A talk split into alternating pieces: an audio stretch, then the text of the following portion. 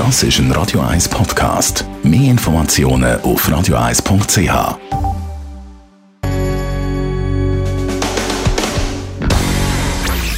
Die Sprechstunde auf Radio 1. Ja, ich sage meinem Sohn immer, isst doch noch ein bisschen Gemüse, das ist gesund. Je grüner das Gemüse ist, umso mehr steckt Chlorophyll drin. Aber Radio 1 Arzt Dr. Merlin Guggenheim, stimmt das denn auch?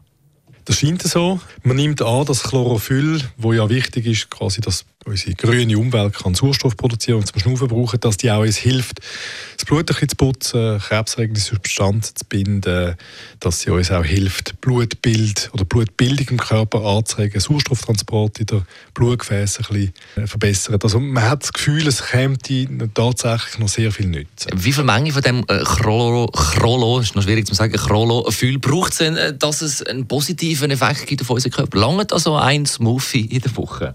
Ich habe intensiv die Literatur gesucht und vor dieser Antwort haben sich alle gedruckt. Ich kann es nicht sagen. Jetzt unter dem Strich ist es aber so, dass man es eben anders kann anschauen kann. Gibt es zu viel? Nein, gibt es nicht. Also die Leute, die das gerne haben, die sollen das konsumieren. Äh, in, in vernünftigen Mengen kann man da durchaus, also man kann jeden Tag ein oder mehrere Smoothies zu sich nehmen.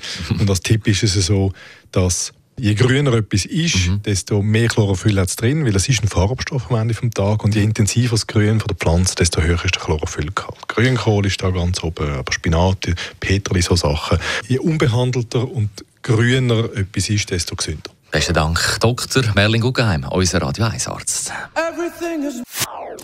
Das ist ein Radio 1 Podcast. Mehr Informationen auf radio1.ch.